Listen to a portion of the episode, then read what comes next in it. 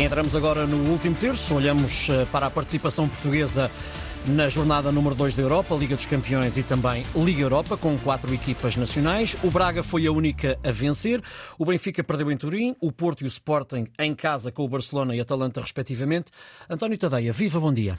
Olá, bom dia. Ora bem, duas questões. Vamos começar pelas razões uh, desta semana ter corrido assim para as equipas portuguesas, onde o Braga é o único que uh, vence e com uma ótima remontada, de resto com um extraordinário gol do Bruma.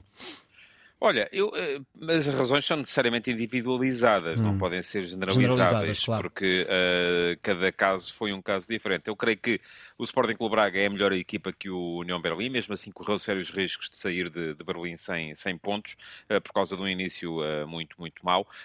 aconteceu a mesma coisa entre o Sporting e a Atalanta, e eu não estou convencido que a Atalanta seja a melhor equipa do que o Sporting, apesar do Sporting ontem na primeira parte ter, ter estado muito, muito mal e ter colocado o jogo claramente em risco, no meu ponto de vista, porque se uh, centrou demasiado nas formas de anular o adversário e pouco no, na sua própria identidade.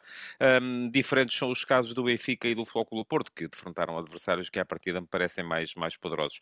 No caso do Benfica, eu acho que o Benfica ainda conseguiu mascarar na primeira parte, porque precisamente também o Inter não, não, não tinha percebido a alteração tática da equipa do Benfica, mas assim que o Inter percebeu o, o, o jogo tornou-se de sentido único. No caso do Porto, um, um, o jogo foi o mais equilibrado de todos, ou pelo menos o mais igual durante, durante toda a partida mas também me pareceu que o Porto teve, nunca teve um período de superioridade marcada sobre o, sobre o Barcelona e nunca conseguiu ser criativamente impositivo e, portanto, acabou por, por perder também com, com naturalidade. Portanto, as razões eu acho que têm uhum. muito a ver com, a, com a, a, o facto de nos colocarmos no nosso lugar, não é? O nosso lugar é, é o de contra equipas das maiores potências do futebol europeu sofrer uhum.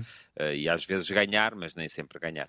E no caso em concreto, tanto vistas as razões individualizadas, claro, como é lógico, que consequências consequências uh, podem surgir a partir daqui? Olha, a primeira consequência eu acho que tem a ver com o facto de termos voltado a marcar passo no ranking, mas eu, eu acho que é mais ou menos seguro dizer que vamos chegar ao final desta temporada no sétimo lugar do ranking da UEFA, portanto eh, não vamos conseguir recuperar. Aliás, a Holanda neste momento até já superou a França não sei se vai conseguir aguentar essa posição, mas só para que vejas, Portugal está neste momento em sétimo lugar, a 5 pontos e meio da França, que é sexta, uh, e, uh, e, o sexto lugar tem algumas vantagens em termos de atribuição e alocação de vagas nas, nas competições europeias daqui a dois anos. Estes 5 pontos e meio uh, teriam que ser então multiplicados, isto são 5 pontos de ranking, em termos de pontos de jogo, teriam que ser multiplicados pelas seis equipas pelos quais que nós tivemos no início das competições, portanto são 30 pontos em jogos, basicamente, não são 15 vitórias, porque há aqui bónus, mas uh, é, é, algo absolutamente impossível de recuperar daqui até, até a final da época, portanto, creio que isto vai ser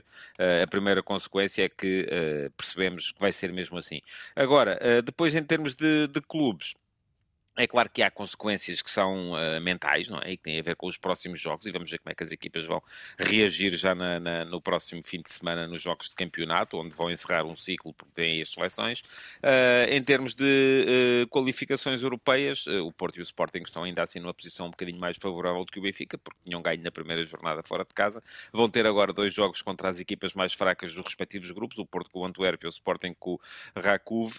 se os ganharem, em princípio, garantem a qualificação e poderão entrar entrar depois na segunda, na, na fase final, a, a lutar pelo primeiro lugar dos grupos. Quanto ao Benfica, há um risco sério de ficar fora da Liga dos Campeões e os dois jogos contra a Real Sociedade, que é uma equipa forte, uh, vão, ser, uh, vão ser decisivos nesse, nesse aspecto. O Benfica precisa de fazer pelo menos 4 pontos. Uh, menos de 4 pontos nesses dois jogos, à partida, equivalem a dizer que não haverá mais Liga dos Campeões para o Benfica. Obrigado, António. Voltamos a encontrar-nos nós na próxima terça-feira. Obrigado.